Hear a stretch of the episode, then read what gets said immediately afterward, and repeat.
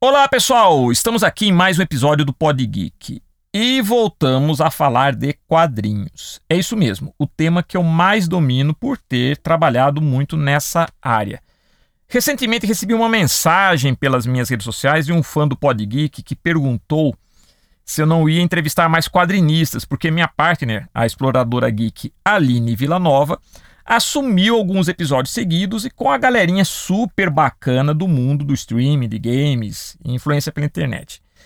E eu disse que o Pod Geek é o lugar onde reunimos várias gerações de produtores do mundo geek. E é isso que é legal aqui.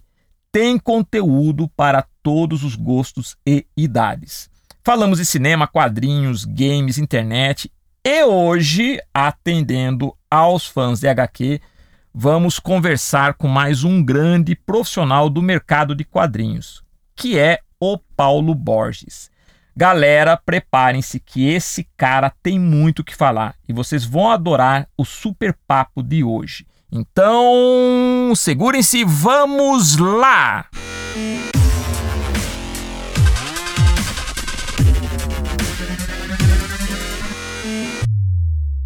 Mestre Paulo Borges, é um imenso prazer tê-lo aqui no nosso Pod Geek. Agradeço muito a, a sua presença. Para nós é muito importante ter mais um grande mestre da HQ aqui para falar de um assunto que eu gosto muito. Afinal de contas, também sou do, da área da HQ. Muito obrigado, viu? Oi, Magno. Boa tarde. É... Boa tarde aí pro, também para os. Boa tarde, boa noite, né? Pra... Bom dia para o pessoal do Pod Geek que, que acompanha. Eu também ouvi alguns podcasts aí de vocês, gostei bastante. E para mim é uma honra estar tá participando aí junto com vocês. Não me considero mestre, não, viu? Estou sempre aprendendo aí, mas o pessoal, depois de uma certa idade, começaram a me chamar um pouco de mestre, né? Mas não, nunca vou me considerar. É, eu acho tá que tem, tem muito aquela coisa da gente que gosta dessa cultura pop, tem muito aquela coisa do do mito do herói, né? Da figura do mestre, do Obi-Wan, aquela coisa do. E a gente cultiva muito isso. Eu admiro vocês, porque eu sou da, da. praticamente estamos quase na mesma faixa geracional. Né? Mas vocês foram influências para mim também, quando eu lia quadrinhos, tudo. Então, ah, né, no obrigado. caso. Por isso que eu me refiro a mestre e, e, e me refiro com muito, muito prazer. Mas então, uh, Paulo, fale-nos né, um pouco sobre seu início de carreira, como começou a se interessar por quadrinhos, os primeiros passos. É, bom, eu comecei. Em, eu não sou muito bom de datas, mas eu vou fazer o, o máximo aqui para me esforçar para pontuar alguns detalhes. Mas foi por volta de 86 que eu 85, 86, 1986, é, que eu tive meu primeiro trabalho voltado a desenho gostar de quadrinhos, gostar de desenhar, é aquela coisa que desde a infância continuou, né? Agora, o meu primeiro trabalho oficialmente com desenho foi com serigrafia. Na verdade, é, eu fazia desenhos que seriam utilizados em é, estampas, né, de camiseta. Depois eu fui trabalhar num guia rural é, onde era uma, uma redação que se fazia um guia rural, tinha pouco, des, pouco trabalho como desenhista. E eu estava um pouco inquieto com aquilo, porque eu gostaria de trabalhar com desenho e já acompanhava, já gostava de desenhar desde pequeno, desde que me conheço por gente, e de ler histórias em quadrinhos e tal. E eu justamente peguei uma, uma, uma época onde quando você procurava trabalho por, por, anúncio de jornal, e aí eu vi um, um, um anúncio no jornal ali, no, no onde mencionava precisa-se de desenhista de história em quadrinhos. É, quando eu fui verificar, era o Estúdio Eli Barbosa. O Eli Barbosa, não sei se você... Eu trabalhei lá, Paulo. Cheguei, ah, a traba... trabalhou? Cheguei a trabalhar no Eli Barbosa, finalizando a revista da Fofura. Turma da Fofura, não é isso? Isso, isso. Eu entrei lá nesse período. É que o Eli Barbosa ele acabou abrindo portas para tanta gente que até hoje eu estou descobrindo pessoas, como para minha surpresa agora também, também sabendo de você. Eu trabalhei com o Rui Perotti na Signo Arte, que foi onde eu vejo o Perotti para mim foi meu meu meu grande mestre, né? Conheci Abril Jovem, o primágio, tudo, a gente até conversou com isso. Eu não trabalhei lá, mas cheguei a frequentar o ambiente. E o Eli Barbosa, fiquei pouco tempo no Eli, como arte finalista da, da Fofura, revista da, da Fofura. Só que no meu caso foi por volta de 88, acredito, 88, 89. Não sei se era o período, o seu período.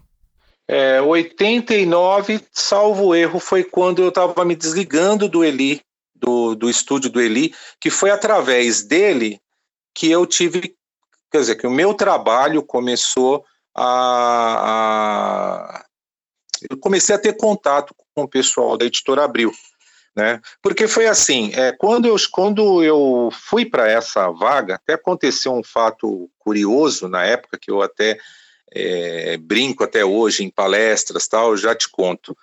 É, mas eu quando vi esse anúncio no jornal, eu, eu levei meus trabalhos lá e na época o Eli Barbosa estava com três revistas sendo publicadas pela editora Abril, que era a turma da Fofura, a turma do Gordo Isso. e da Patrícia. Exato. Eram essas três. Ele tem, tinha, né, assim, vários personagens, mas ele estava com essas três publicações. É, até é, eu costumo brincar que, mas na verdade foi um fato verídico, que eu acabei, comecei na, na, na área de desenho de quadrinhos, né, ilustração, mais de quadrinhos, entrei aí meio sem saber pelas portas da pirataria. Né? Eu vou já te, vou te, te explico aí como é que foi isso, mas sem saber, totalmente leigo. Quando eu trabalhava para uma para serigrafia, para silkscreen, o, eu trabalhava para um, uma empresa assim, não era fundo de quintal, pelo contrário, era até grande. Porém, eles tinham o hábito de fazer mil camisetas lá, tal, e não sei o destino daquilo ali, é, da produção daquilo, mas para você ter uma ideia, o, o, volume era tão grande que eles me chamaram para, me contrataram para criar algumas estampas lá e eu trabalhava direto, então fazendo as estampas no papel, fazia o, até a, a parte do fotolito e depois já ia para a parte de, de queimar tela e serigrafia. E nessa época era o meu primeiro trabalho, então eles né, aí eu não tinha nenhuma responsabilidade sobre isso, eles falavam assim, Paulo, é, vai ali na, na, na banca de jornal, compra algumas revistas e para você poder fazer alguns desenhos derivados ali da revista. Mas na, o derivado, na verdade, era mesmo fazer é, trabalhar com os personagens licenciados. Olha só que situação onde que eu fui parar.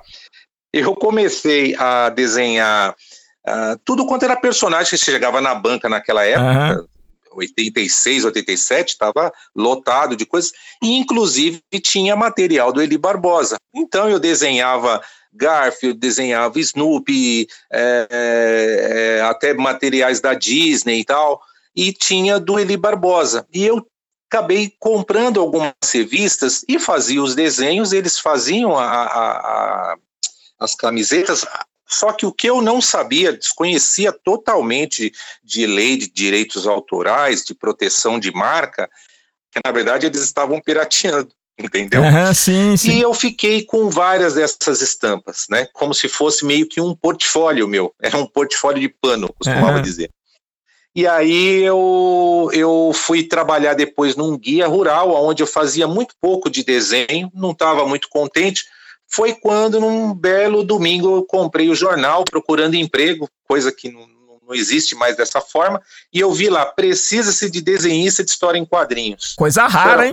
Hoje, hoje isso não acontece, muito né? Raro, muito raro, não, não existe mais, né? E, e aí eu fui me informar, liguei para saber, aí descobri que era um estúdio do Eli Barbosa, que já tinha uma longa carreira, os personagens e tal. E eu descobri que eu já tinha desenhado os personagens dele. Falei, poxa, melhor forma de agradar? Vou levar nessa entrevista esse material. Mal sabia ele que eu estava levando, e mal sabia eu também, né? estava levando lá é, é, itens dele que não tinham sido contratados. Né? A licença ali tinha usado de forma errada, né? E qual foi Só a reação era... quando, quando você mostrou o desenho e chegou a se comentar isso, que não era licenciado tal? Ou... Não, eu não sabia, eu não, eu não entendia, eu era totalmente leigo, então eu não sabia dessa Mas questão. Mas eles lá, quando você mostrou para eles lá, lá no, no Eli Barbosa, alguém chegou a comentar alguma coisa? Ou eles também não sabiam? Não, que é aí que vem a parte, né? Quando eu cheguei, o próprio Eli que me atendeu. E aí ele estava numa prancheta, tinha outros desenhistas tal. Ele falou: Você já trabalhou com desenho? Eu falei: Olha, eu trabalhei numa estamparia de silkscreen, né? Inclusive tem algumas coisas para mostrar. E aí ele sentado na prancheta, eu do lado, aí logo de cara já puxei o desenho dele e joguei em cima da estampa. Obviamente que o Eli sabe, uhum. é, nessa, na época, as empresas que, que, ele, que ele já tinha contrato de trabalho. Ele falou: Você trabalhou aonde? Eu falei, ah, na estamparia tal, tal, tal. Aí ele chegou e chamou o Otávio o filho dele. Uhum. Depois ele chamou a esposa dele, a Terezinha, ele começou a chamar um monte de gente. Eu totalmente leigo, eu falei, poxa, devo estar tá abafando aqui, né? Só que, na verdade, ele começou a ficar vermelho e falou: olha, olha que absurdo, olha isso aqui. Aí eu perguntei o que, que aconteceu. Ele falou assim: não, porque a empresa que você trabalha simplesmente está pirateando os meus personagens. Nossa. Aí eu, eu soube pelo Eli como que era essa questão de direitos autorais, né? E aí eu mostrei outros desenhos, outras coisas, mas ele ficou muito curioso. Ele falou: olha, a gente precisa comprar uma remessa dessas camisetas com nota fiscal. E aí eu comecei a mostrar outros personagens. Ele falou: mas todos esses aqui, outros personagens licenciados, Snoopy, Garfield, é, Mickey, isso aqui tudo é a, é a empresa que você trabalha que imprime? Falou: é. Sim, são eles. Aí, por fim, ele até mandou uma pessoa lá nessa empresa, comprou, foi comprar umas camisetas que ele precisava de, de uma prova legal para entrar com um processo. Olha ah, que rebu, né? Que, que, que, barulho que eu estava entrando, né? Mas ele, lógico, desde o começo, ele sabia que eu estava totalmente isento, que eu estava fazendo da sim, forma sim. mais. Você era um artista, né? É, e sem informação alguma. Lógico. Era, é, foi o meu primeiro trabalho com desenho. Então ele tentou comprar, é, ele, na verdade, comprou, só que aí ele percebia que todos os personagens licenciados não vinha a etiqueta, então era uma coisa para fazer sem provas, né? Uhum. Eu sei que para encurtar essa história, ele acabou gostando também do meu trabalho, mas teve esse link aí, vamos dizer, com essa situação, e ele acabou me contratando para trabalhar com os quadrinhos da, do, dos personagens dele. Né? Deixa eu só abrir um parênteses. Só abrindo é... parênteses, desculpe interromper, mestre, só abrindo parênteses, né, que eu acho interessante falar dessa experiência no Eli, porque eu trabalhei uma época no Eli Barbosa, foi em 88, se não me fala a memória, final de 88, 89. Eu me lembro que na época foi no lançamento, ele estava lançando uma edição especial da Fofura, acho que era de, de Natal, de Dia da Criança, não me lembro. E eu fiz a, a, Eu trabalhei só na parte de finalização. De, de, de, arte final. Inclusive conheci o Eli, o Otávio, tudo. Pode ser que a gente tenha se cruzado lá e nem, nem se é lembra. É bem provável. Olha, é como, como eu costumo dizer, até hoje eu tenho descoberto pessoas que passaram por lá, porque o Eli é uma pessoa que abriu as portas para muita gente, deu muita oportunidade. E eu estava começando é. também, nessa época, eu, eu trabalhei em São Paulo na Arte, que era do Rui Perotti que foi assim o meu grande mestre também. Não tem, ah, certo, então, conheço. Trabalhei no projeto. É, eu, eu acredito que nós temos passado pelo mesmo período, porém eu até trabalhei um tempo internamente lá, mas foi muito pouco. Eu tinha acabado de me casar e depois, quando eu comecei a fazer as páginas de história em quadrinhos, os primeiros personagens que eu, que eu aprendi a desenhar dele, aí eu fazia a minha produção em casa e levava lá para aprovação, para uhum. todos os acertos. Eu né? também fiquei pouco tempo, viu? Daí... Fiquei pouco tempo também. Oi? Eu também fiquei pouco tempo lá no Eli Barbosa. É, eu então esse meu intervalo lá, né, foram dois anos, né? Nesses dois anos, como os quadrinhos eram publicados pela Abril, eu alguns outros artistas começaram a fazer um contato direto com a Abril. Foi quando eu conheci o Primágio Primágio Mantov, que Grande foi meu chefe durante né? muitos anos, né? E eu fui numa entrevista lá na Abril, né, mostrar meus trabalhos e já ali já foi uma situação diferente, já sabia, já estava um pouco mais inteirado sobre direitos autorais, apesar que não tinha necessidade, uhum. né? Foi mais essa outra questão, né? É, eu costumo brincar que eu comecei na carreira como Jack Sparrow, né, é, já chegando pelo navio da pirataria. Sim, sim. Totalmente sem noção, sem saber de nada. É, é que, é que você fez eu... parte de uma geração de artistas que praticamente se formou no mercado, né, Paulo? É uma geração. É, a gente não tinha acesso a essas sim. informações, né? Você tinha que descobrir aos poucos. Então, dali para abril foi um pouco mais fácil, porque eu já tinha quadrinhos que estavam sendo publicados pela Abril. E na época o, a revista da, da a redação das infantis, que era a redação da Abril que o Primágio estava assumindo, ela estava fazendo a revista dos Trapalhões em quadrinhos. Uma das versões, porque tem teve uma das uma mais antiga com os Trapalhões como adultos, e essa era da uma criação do César Sandoval um autor que tinha desenvolvido e licenciado tudo corretamente a versão deles. O César foi da turma do Arrepio também, né? Que fez a turma do Arrepio, César Sandoval. Sim. É, aí, na verdade, o, a, a, a redação infantil estava se expandindo, porque nesse exato momento que eu estava entrando na Abril, foi quando o Maurício de Souza estava assinando um contrato com a Globo, então ele se desvinculou da Abril e tinha que cobrir a lacuna da saída do Maurício. E entre, entre tantas mudanças lá, uma delas foi quando o Primário assumiu esse setor, e aí começou aquele período onde se fazia personagens de populares uhum. da TV, né? Aí Sim. tinha revista do Sérgio Malandro, é, Turma da Alegria, Faustão, né, o Gugu e entre tantos outros. Né?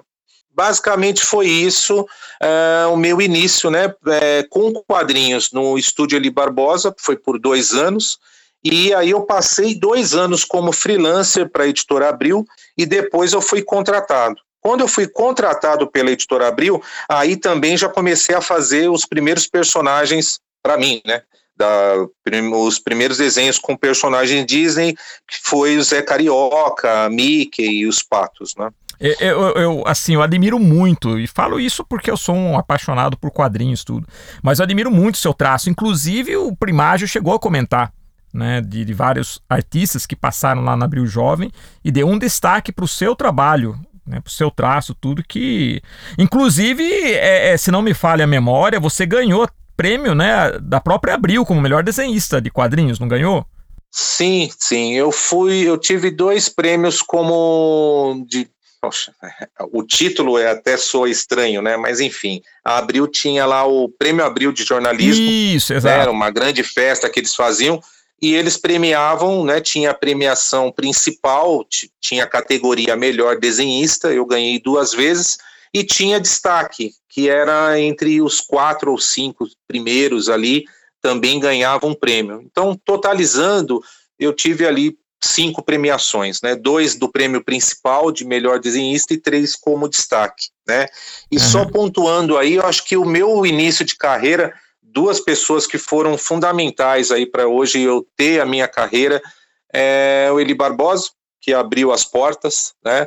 E deu oportunidade para mim, como tantos outros, e o Primágio também que acreditou no meu trabalho, porque até quando eu cheguei para trabalhar na Abril e quando foi para trabalhar com Disney, é, eu ainda estava muito cru e precisava bast lapidar bastante, mas a redação das revistas infantis na, na editora Abril ah, sim, algo que marcou minha vida e acredito que de todos passaram por lá.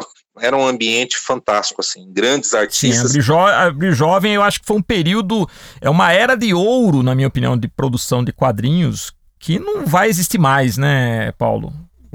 Ah, com certeza. E assim, eu estava sendo pago para aprender e pago para aprender com os melhores.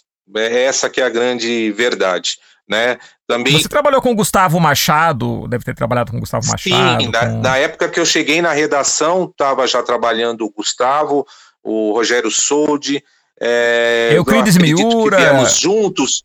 Marcelo Cassaro, Watson Portela, mas assim, a pessoa que foi fundamental para lapidar o meu traço, principalmente Disney, aonde eu tive a maior influência foi o Luiz Podavin. Ah, o Podavin. Esse é sim. é um grande mestre aí que me passou muita coisa, me tirou muito vício, muito, me deu muito, muita dica, muita, me passou uma bagagem muito grande de informação que eu uso até hoje no meu trabalho. É, é assim, durante esse período, né, no, no caso, eu acho que, é, que, você, como artista lá dentro, tinha que ter muita versatilidade, porque além da Disney, tinha que trabalhar com outros personagens, como falou, os Trapalhões. Né? Então havia é, é, claro que o processo do desenho, apesar de ser semelhante, sempre há uma adaptação em termos de, de estilo. Né? Tem algum trabalho especial que te marcou e que considera muito especial, sei lá, seja na técnica, no estilo, até como evolução especial durante esse período? Olha, é, até você me fez lembrar de uma coisa muito importante, porque a, a, minha escola, a minha formação foi dentro dessa questão de versatilidade, de poder se adaptar a vários estilos. Sim. Né? É, até ocorreu muita coisa no meu começo de carreira, mas é, quando eu é, estava migrando do Estúdio Li Barbosa para a redação da Abril, como eu disse, eu fiquei dois anos é, trabalhando como freelancer para eles, mas era ininterrupto. Pegava assim uma quantidade grande de páginas, de quadrinhos, já estava fazendo Zé Carioca e a revista dos Trapalhões. Nesse período foi quando ah, o estúdio, na época, hoje, hoje se chama Mitos, mas na época era Art Comics, Isso. estavam entrando com os primeiros artistas. Para Marvel DC? É, para Marvel e para DC. Que era né? a pergunta então, que eu ia te fazer, se você já desenhou Marvel ou DC. Sim, eu já desenhei para Marvel e através do estúdio Art Comics era para eu ter seguido uma carreira como outros artistas, uhum. como Luke, Ross, Roger Isso. Cruz e outros brasileiros que estavam na mesma época começando a produção via Art Comics para Marvel e para DC. Tanto que eu, eu peguei dois títulos é, de uma editora um pouco menor, depois eu peguei duas, dois títulos da Marvel, é, X-Men Adventures e X, X Factor. Né? Sim. Era uma revista de 22 páginas, uma 22 páginas, o mesmo formato tal é, de 22 páginas, prazo de um mês para fazer. E olha que curioso, é, eu estava ao mesmo tempo fazendo freelance para Abril. Chegou uma época no começo da minha carreira que eu estava fazendo uma jornada dupla, né? Estava muito afim de entrar no mercado. E chegou dias, chegou meses, né? Que eu, de manhã e até um período da tarde, desenhava X-Men e à noite desenhava Zé Carioca. então você imagina um nó não, na é cabeça. Imagina, não, é muito legal isso, muito bacana. Né? Mas difícil, cara. É, Confesso é, que é difícil porque você tem que ter uma disciplina ali e meio que se desligar de um estilo para o outro. Quando as coisas estavam encaminhando para eu começar um, uma carreira ali, como todos esses outros artistas é, via Art Comics lá começaram para o mercado né, norte-americano super-heróis, o Primágio conseguiu me, me contratar. Porque eu já estava trabalhando há dois anos para eles, e aí ele, ele veio com uma proposta de trabalho e era irrecusável. E aí eu parei, porque aí não tinha condição, porque eu ia ter uma cota de páginas, ia uhum. tinha uma quantidade para fazer tanto Zé Carioca quanto outros personagens Disney e Trapalhões. E aí eu era contratado, mas assim, é uma situação que não, não tem igual, não, não vai existir como houve na época. Eu era contratado em regime de CLT, tinha todos os benefícios, trabalhava em casa, eles me passavam uma cota de páginas para fazer. Se eu quisesse dobrar o meu salário na época, bastava fazer mais páginas, porque a produção era muito grande. Então, se eu tinha uma cota de 18 páginas, se eu conseguisse fazer 36, bastava eu pedir mais páginas, produzia, lógico, né, mais e recebia mais. Então, um período assim, como você disse, de ouro. Foi. E que foi o melhor, melhor da minha carreira, não teve igual. E aí, pessoal, papo com o Paulo Borges está excelente e não poderia deixar de ser, porque o cara é muito, muito fera em HQ. E como ele tem muita história ainda para contar, vamos deixar é, é para a próxima semana a conclusão desse papo com mais um mestre da HQ no Brasil. Então, Sejam heróis como Paulo Borges e aguardo vocês na próxima semana para continuarmos com o papo. Então, pessoal, até a próxima!